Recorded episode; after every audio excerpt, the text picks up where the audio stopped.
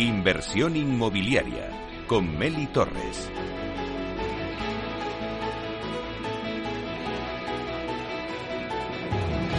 La entrevista.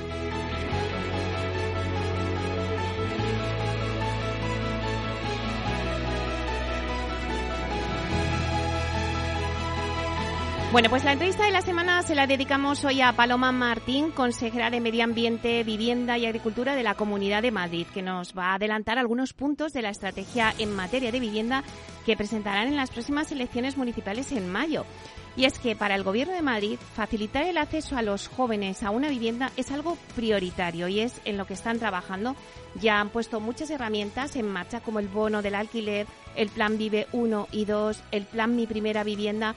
Pero bueno, me voy a callar porque para hablar de todo ello hoy contamos en directo, tenemos el placer de contar desde los estudios de Capital Radio con Paloma Matina, quien vamos a saludar y a darle la bienvenida. Buenos días, Paloma. Encantada. Un saludo a todos. Un placer tenerte aquí en Capital Radio. Ya lo sabes, esta es tu casa siempre. Bueno, pues este año 2023, eh, la verdad es que es un año de elecciones, eh, primero las municipales, luego las generales, pero seguro que ya tenéis elaboradas algunas de las propuestas electorales que, llevaréis con vuestro partido en materia de vivienda para el próximo, pues no sé si es el 28 de mayo, las, próximas elecciones.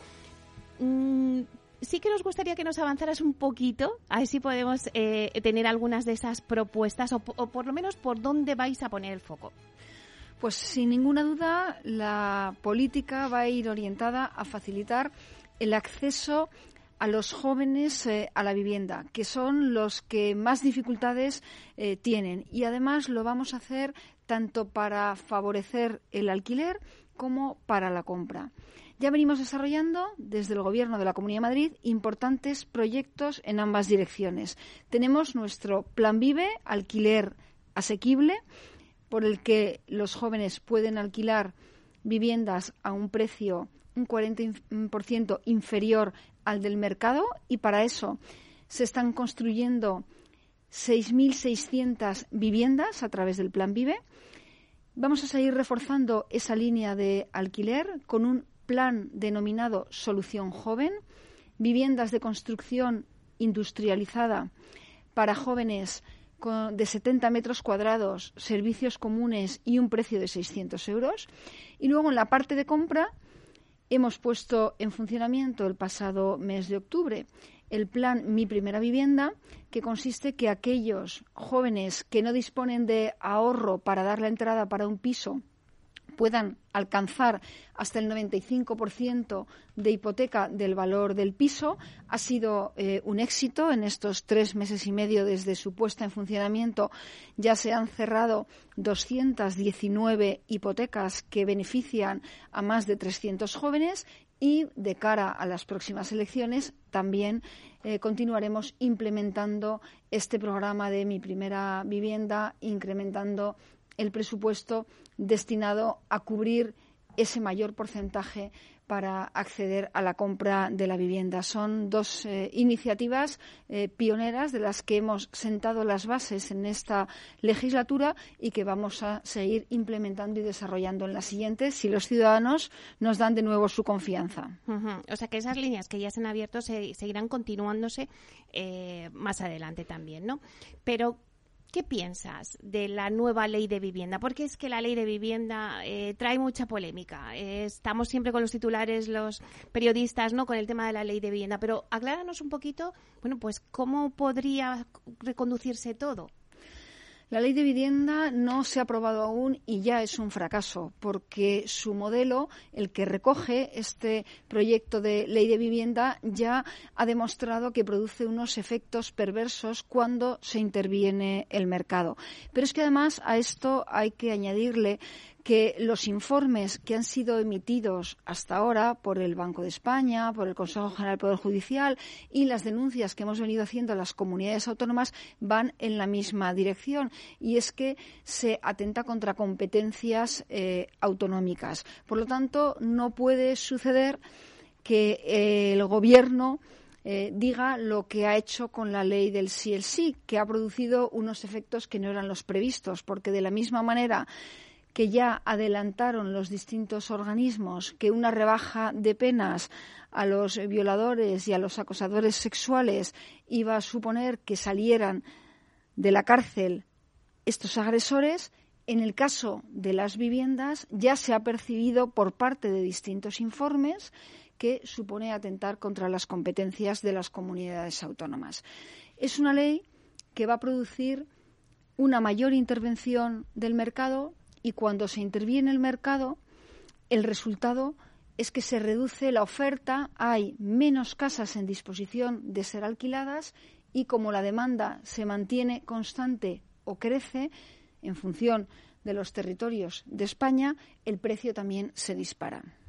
Claro, entonces vosotros en esas propuestas electorales eh, lo que vais a pedir es que se derogue esa ley, aunque todavía no está aprobada.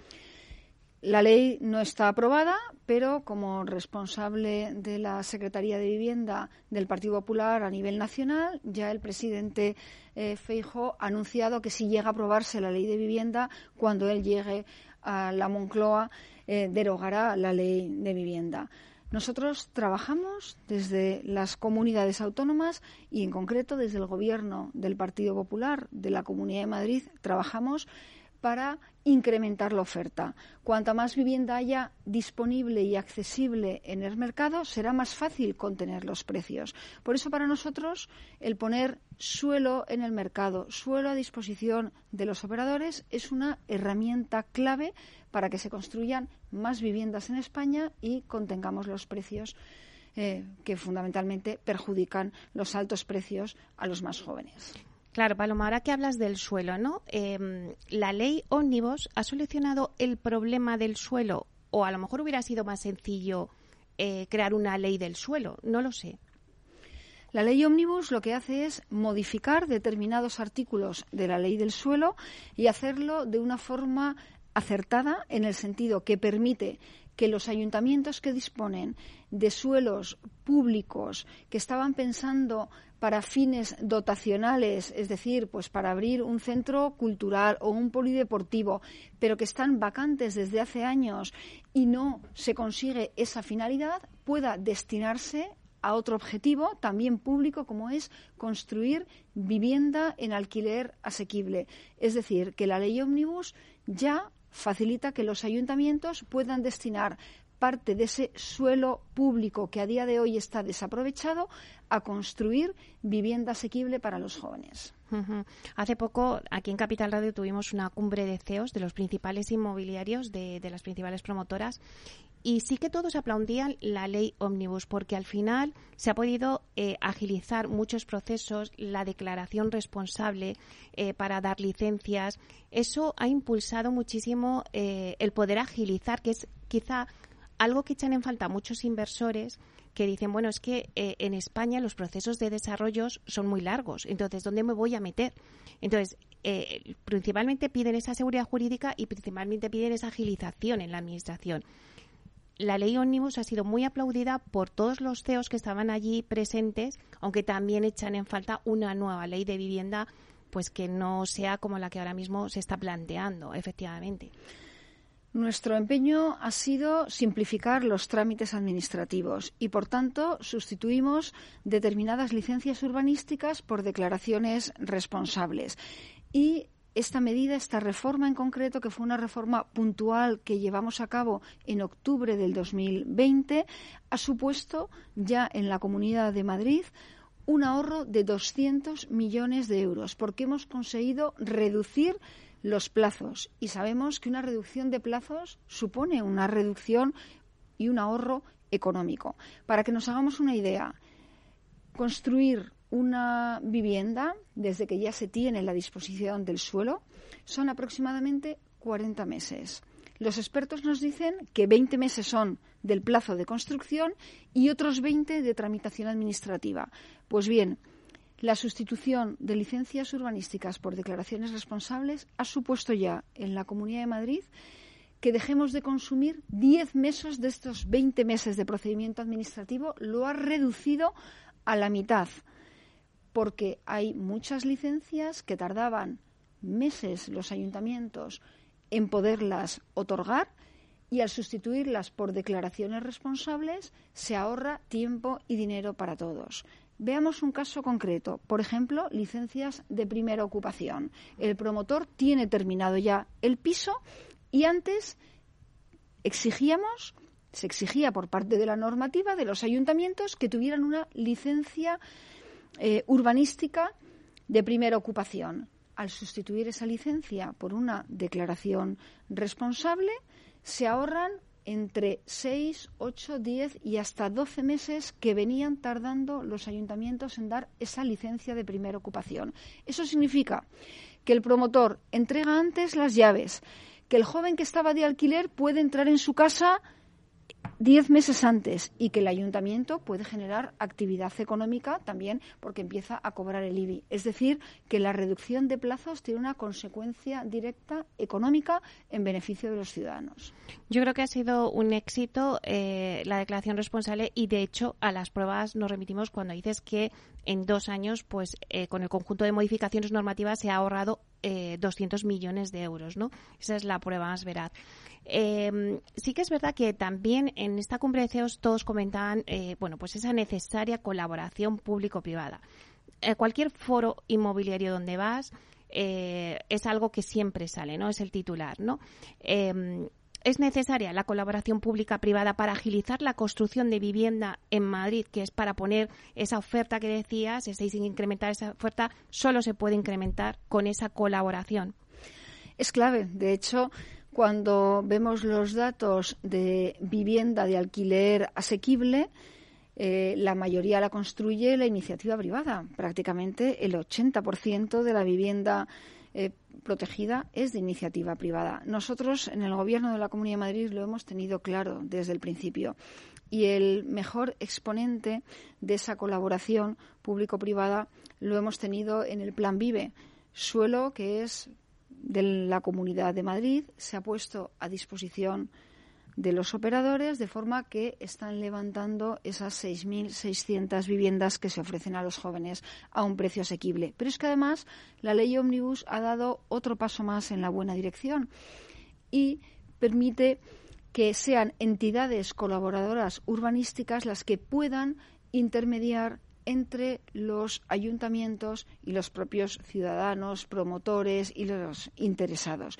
De forma que facilitamos una nueva herramienta para gestionar el urbanismo con los ayuntamientos de una forma más ágil y rápida. Por lo tanto, damos un paso en esa profesionalización. Ahora que hablas del Plan Vive, eh, bueno, pues pusisteis en marcha el Plan Vive 1. Eh, también pues se acaba de iniciar la adjudicación provisional del Plan Vive 2. ¿Habrá un Plan Vive 3?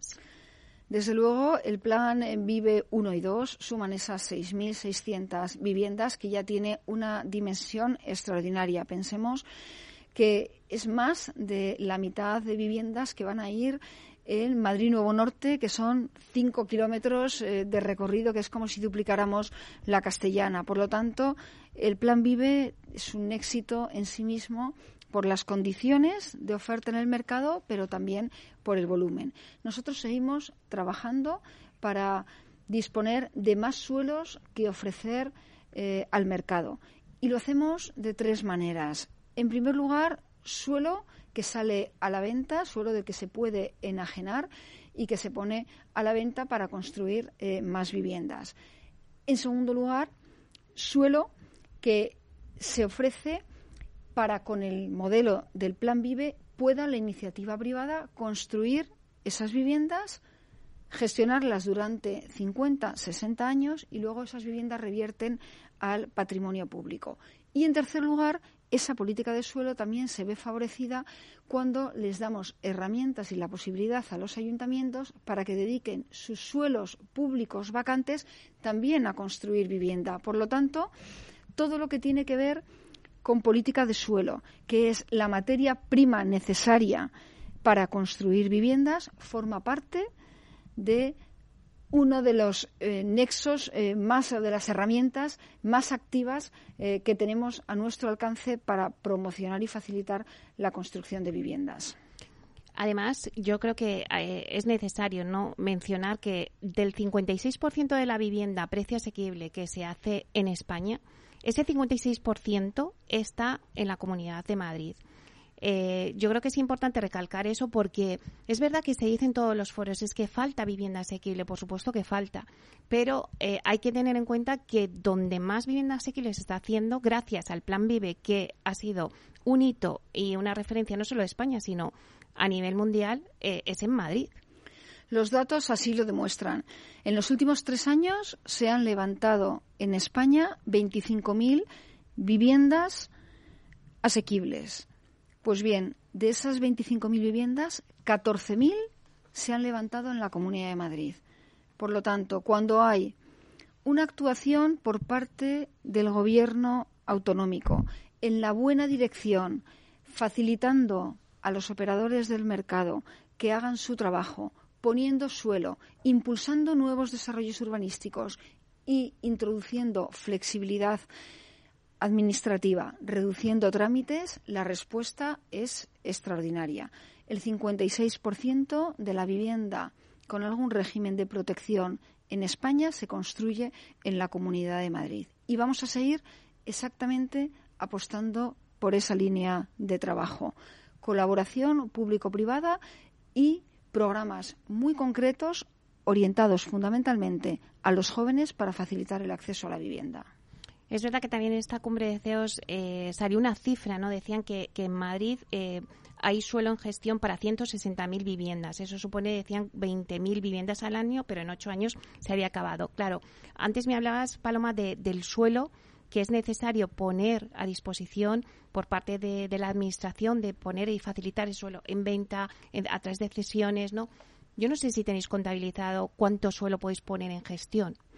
Sabemos que a lo largo de los tres próximos años se van a levantar en Madrid más de 35.700 viviendas, fundamentalmente en los desarrollos del sureste de la ciudad de Madrid, pero también en otros municipios como Majadahonda, Arganda, eh, municipios eh, de distinto eh, tamaño y con distintos perfiles y ubicaciones. Y eso es una buena señal, porque cuando desde la Administración se impulsan los desarrollos urbanísticos, la oferta de vivienda crece. Hemos tenido la experiencia del gobierno de la señora Carmena en la ciudad de Madrid, que paralizó los desarrollos urbanísticos y eso se tradujo en un incremento del precio de la vivienda en alquiler en la ciudad de Madrid del 37% durante su mandato. Y quienes más sufrieron el incremento de ese precio fueron distritos de rentas medias y medias bajas. Por lo tanto, cuando se impulsan los desarrollos urbanísticos, la iniciativa privada es muy receptiva y ve que el camino está abierto para construir más vivienda. Cuando el dogmatismo ideológico lo impregna todo, pues se paraliza la construcción de vivienda por falta de seguridad jurídica, por miedo a ese intervencionismo que se aplica eh, al mercado y se resiente, por tanto, el mercado de la vivienda disparándose los precios. Claro, eh, antes hablabas de, soluciones industrializadas, ¿no? Que me comentabas antes, ¿no? Claro, es que la industrialización dentro de esta nueva era de, esa transformación que está sufriendo también el, sector inmobiliario, ya todo ha cambiado. Entonces ya habláis de vivienda asequible industrializada también habláis de la sostenibilidad. Son dos parámetros, ¿no?, que siempre también eh, están muy presentes en el sector inmobiliario. El tema de la ESG, todo el tema de la sostenibilidad y la industrialización. Y vosotros también lo estáis poniendo en práctica. Sin ninguna duda, la industrialización ha venido para quedarse. Tiene muchas ventajas. La primera de ellas es que acorta los plazos de construcción de una vivienda.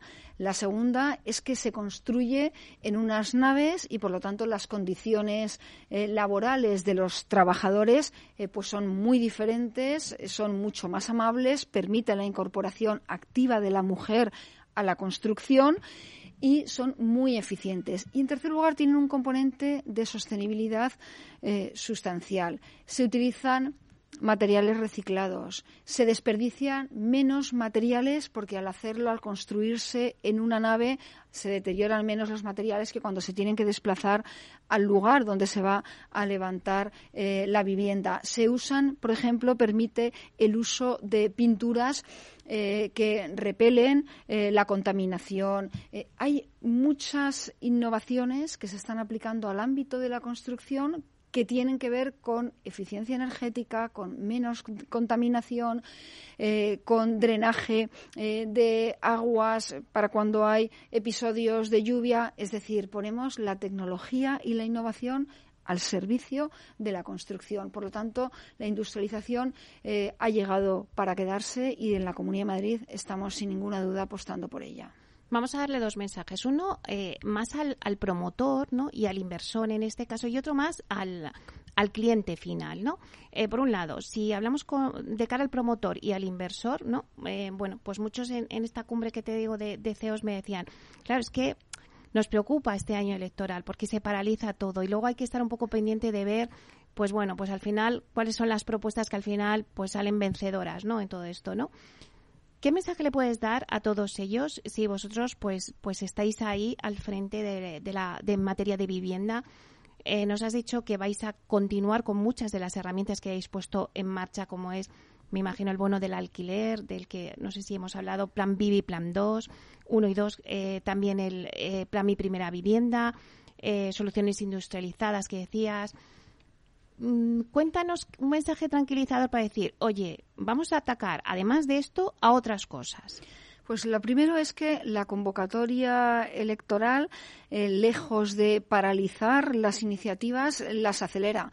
En la Comunidad de Madrid Tuvimos elecciones en mayo del 19, en mayo del 21 y volvemos a tenerla en este mayo del 2023. Y en estos cuatro años se ha hecho más por el urbanismo en nuestra región que en los últimos 15 eh, años, porque la ley Omnibus es la reforma más ambiciosa y liberalizadora de cuantas se han hecho de la ley del suelo y porque hemos impulsado proyectos absolutamente pioneros. Pero a los promotores les daría, además de ese mensaje de tranquilidad, otro muy importante, que merecen invertir en Madrid, porque Madrid ofrece una economía fuerte y competitiva, con bajos impuestos, donde creemos en la colaboración público-privada y donde sabemos que juntos vamos a llegar eh, más lejos a los objetivos que tenemos en común y es que cada vez haya más oferta de vivienda en nuestra región.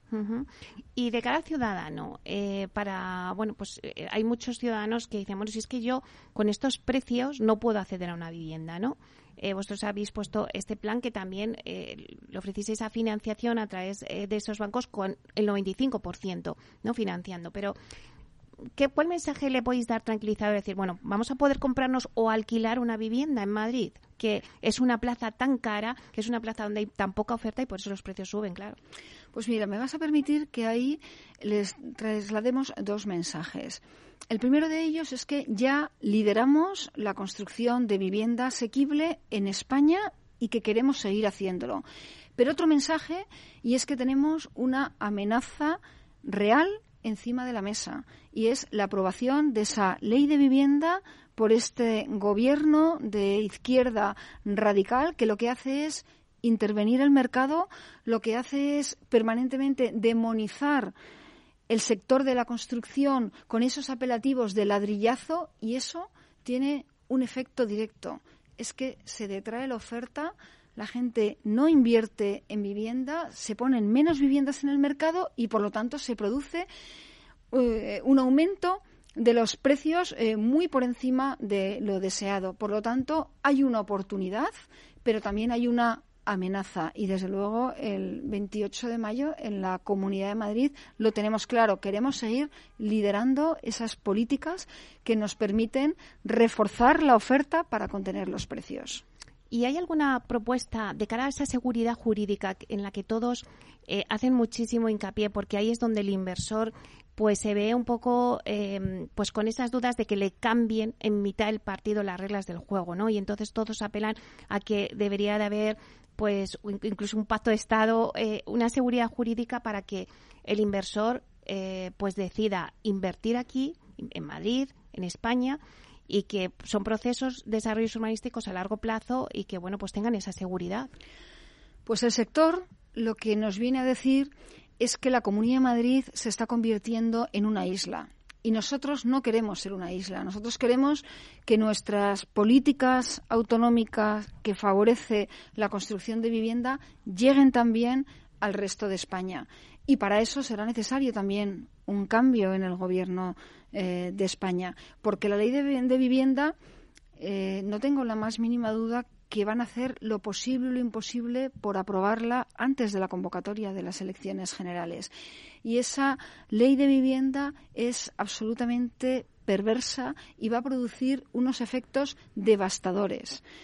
Y un tema, además, que planea en el entorno de la vivienda y es el tema de la ocupación. Hay políticas permisivas con la ocupación y políticas que defienden la propiedad privada. Desde que Sánchez es presidente, desde el 2018, se ha incrementado la ocupación en un 41%. La mitad de las viviendas ocupadas en España están en Cataluña. Si vemos cuánto se ha incrementado la ocupación de viviendas en Valencia se ha incrementado un 24%. Cuando vemos en la Comunidad de Madrid qué es lo que ha ocurrido es que ha disminuido un 15% la ocupación de las viviendas. Por lo tanto, hay políticas permisivas con la ocupación y políticas que luchan con la ocupación y que defienden a los propietarios y a las víctimas de esa ocupación. Hay que elegir entre dos modelos, el que llevamos a cabo en la Comunidad de Madrid y el que nos quiere imponer este gobierno de izquierda radical. Bueno, pues vamos a ver si, hay un poco de serenidad y vamos avanzando en materia de vivienda. Bueno, pues hasta aquí la entrevista de hoy. Muchísimas gracias, Paloma Martín. Ha sido un placer tenerte hoy en el programa, eh, darnos pues un poco eh, las pistas, ¿no? Por dónde va a ir este sector. Muchísimas gracias por estar aquí compartirlo con todos nosotros. Encantada como siempre. Un saludo. Bueno, y a ustedes, señoras y señores que nos escuchan al otro lado de las ondas, gracias por estar ahí y compartir este espacio con nosotros. Gracias también de parte del equipo que hace posible este espacio, de Miki Garay en la realización técnica y de quien les habla, Meli Torres. Les esperamos mañana viernes de 12 a 1 en Inversión Inmobiliaria. Hasta entonces, que sean felices.